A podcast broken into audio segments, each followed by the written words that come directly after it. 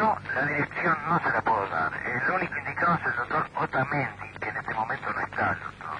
Eh, pero, momentito, no, no, entonces fíjese, si ustedes andan tapando de entrada... No, señor, tapando nada, si yo no le pedí ni su apellido, señor.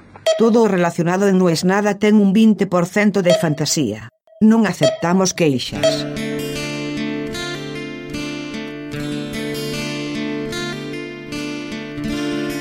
Yo no sé si es egocentrismo, o si es pedantería, o si es soberbia, pero no hacerlo sería falsa modestia.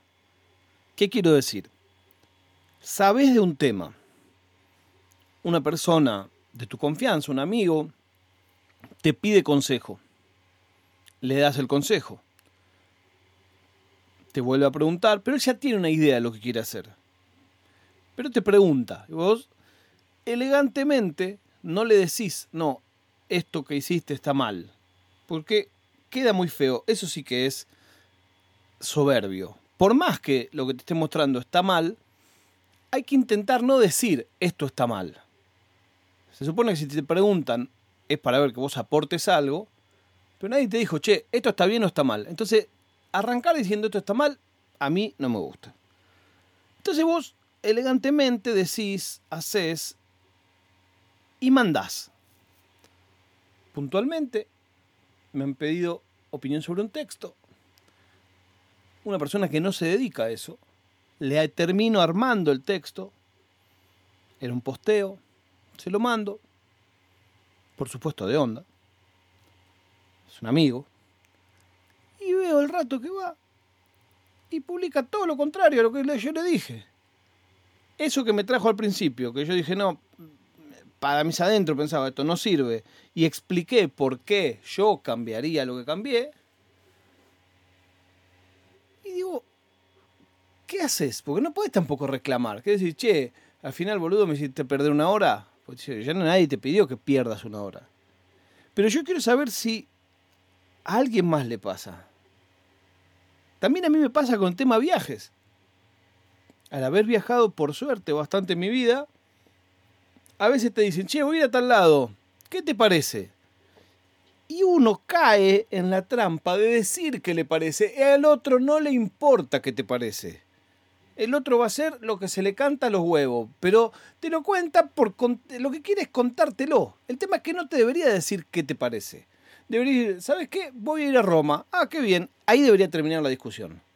Ahora, cuando te dicen, voy a Roma, ¿qué te parece? Ah, bien, bien. No te pierdas de después del foro romano, si te desvías dos cuadritas y vos contra todo, sí, sí, sí, buenísimo, dale, bárbaro.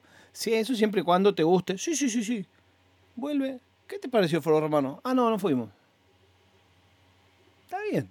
O sea, no es que tampoco es un compromiso, no es un pagaré. Que me pidas un consejo no es un pagaré. Vos no te comprometes a nada al pedirme un consejo. Pero no lo entiendo. O sea, yo pido opiniones y consejos a pocas personas, personas a las que respeto mucho, y después creo yo, quizás no, pero creo yo que les hago caso. Ahora, hay otra cosa que es peor todavía, y es la alienación en la que vivimos. A mí me molesta si me piden consejo y no me hacen caso. Me molesta si no me piden consejo. Esto es una locura. ¿Cómo te puede molestar que no te pidan consejo. Yo si hay algo, pero me pasa, pero me pasa, si hay algo de lo que yo considero que sé y tengo un amigo, una amiga que necesita eso y lo hace y no me pide consejo, me enoja. O ayuda, llamale consejo, llamale ayuda. Me enoja, pero no me debería enojar. Ahora, también, si te piden consejo, también me molesta. Che, pero este se cree que estoy al pedo todo el día. Por supuesto que la línea divisoria de eso siempre es si somos amigos o no somos amigos.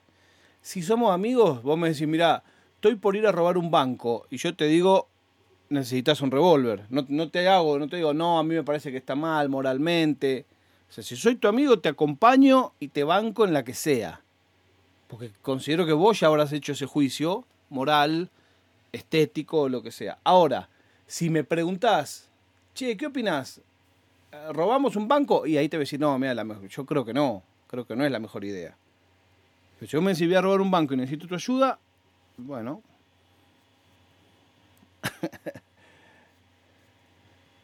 Yo siempre, cuando era más joven y había empezado en la tele, siempre pensaba, antes de decir cada cosa, ¿y si el día de mañana quiero ser presidente? ¿Y si el día. Y, y pensaba eso y moldeaba siempre las cosas a decir barbaridades, pero no tan barbaridades, porque mirá si el día de mañana soy presidente y usan esto de archivo para pegarme. Pero claro, todo eso ya caducó, porque después que fue presidente Trump y Bolsonaro, que no es que los podrías matar con el archivo hacia atrás, los podés matar con lo que dicen cada vez que abren la boca. Y no, y no pasa nada. Y siguieron en su cargo. Lo Bolsonaro es terrible, lo burro que es Bolsonaro. Lo burro. Porque ya ni siquiera se trata de dónde te parás políticamente.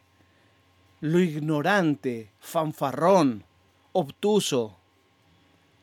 Qué cosa espantosa, por favor. Y si pensás en Trump, yo pienso exactamente igual. ¿Cómo puede ser el país, uno de los países más importantes del mundo, una de las potencias del mundo, que hayan tenido de presidente a ese bruto? Porque esa es la palabra, bruto. Me gustaría que me cuenten ustedes qué opinan de esto. A veces la histeria y la locura tiene como única cura contrastarla con la histeria y la locura de los demás.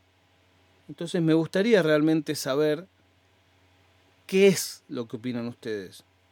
Si estoy equivocado o no. Por ahí estoy equivocado. Si yo creyera que no estoy equivocado, no plantearía esta duda. No es una pregunta retórica.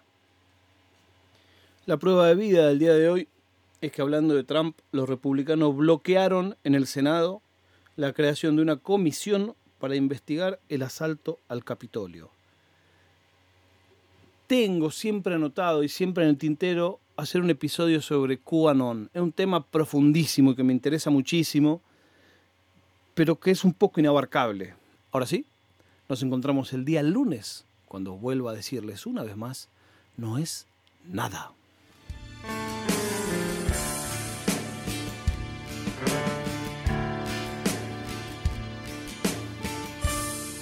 Oficina Nerd